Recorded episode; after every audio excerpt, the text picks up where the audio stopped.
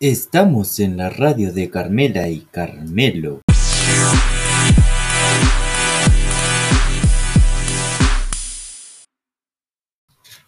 Comprá y vender ropa de segunda mano. Haz espacio en tu armario. Contacto 098 11 44 11.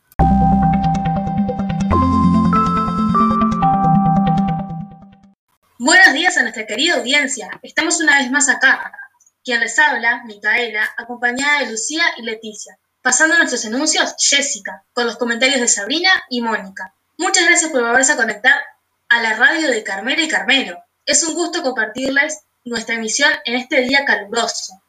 Hoy miércoles 4 de agosto, mitad de semana, y cómo se siente, el tema que vamos a tratar hoy es sobre la luz. Como lo mencionamos anteriormente, en este episodio hablaremos de la luz y de las figuras famosas que la estudiaron antiguamente. Enseguida comenzaremos con la radio de Carmela y Carmelo, por FM Primero B.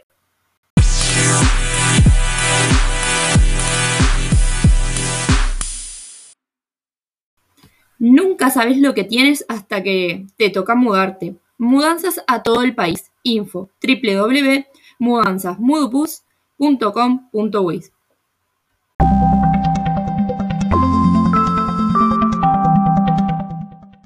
Y aquí estamos nuevamente, sintonizando por FM Primero B, con este día caluroso. Conversaremos sobre la historia de la luz y los personajes que la estudiaron. ¿Cómo estás, colega? Espero que muy bien. Antes de comenzar, vamos a hablar un poquito sobre qué es la luz, si no, no vamos a comprender el tema. Tenés razón. Comienzo hablando entonces sobre el significado de la luz. Esta es una forma de energía que ilumina las cosas, la hace visible y se propaga mediante partículas llamadas fotones. Sabrina, ¿conoces algún científico que haya estudiado la luz? Sí, claro. Conozco a Herón de Alejandría y Galileo Galilei, que ambos confirmaron que la luz es infinita. ¿Cómo descubrieron que la luz era infinita? Mediante experimentos. ¿No había uno que no pudo descubrir la ley dada por Snell? ¿Cuál era esa ley? Sí, me acuerdo. Esa era la de Descartes, la estudiamos en el liceo, ¿te acordás? Sí, es la que se utilizaba para calcular el ángulo de refracción de la luz, al atravesar la superficie de separación entre dos medios de propagación de la luz con índices de refracción distintos.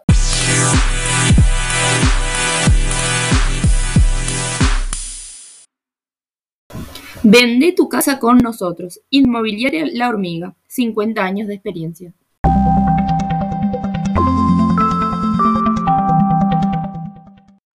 Seguiremos hablando de la luz, pero ahora de su velocidad. Por lo que tengo entendido, según el astrónomo James Bradley, el valor de la velocidad de la luz es de 3 por 10 a la 8 metros por segundo.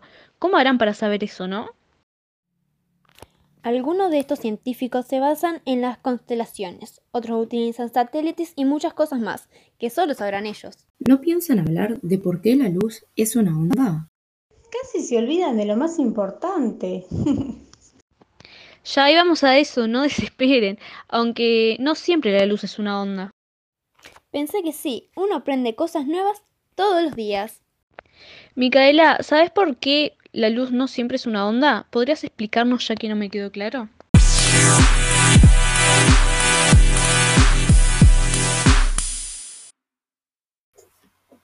Farmacia La Económica, el mejor lugar para cuidar su salud y su bolsillo. Pague sus medicamentos con un 10% de descuento y sin el IVA. Los esperamos. Le conviene. Farmacia La Económica.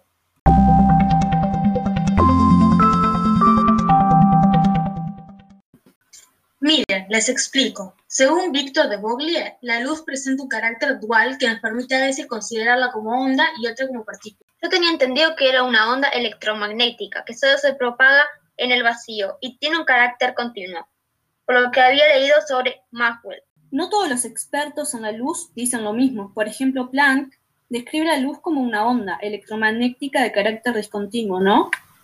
Sí, todo depende del año que realizaron el experimento y además qué materiales había para poder encontrarle una lógica. Sin duda. Lo siento, pero esto debe terminar. No nos queda más tiempo para seguir emitiendo FM Primero B.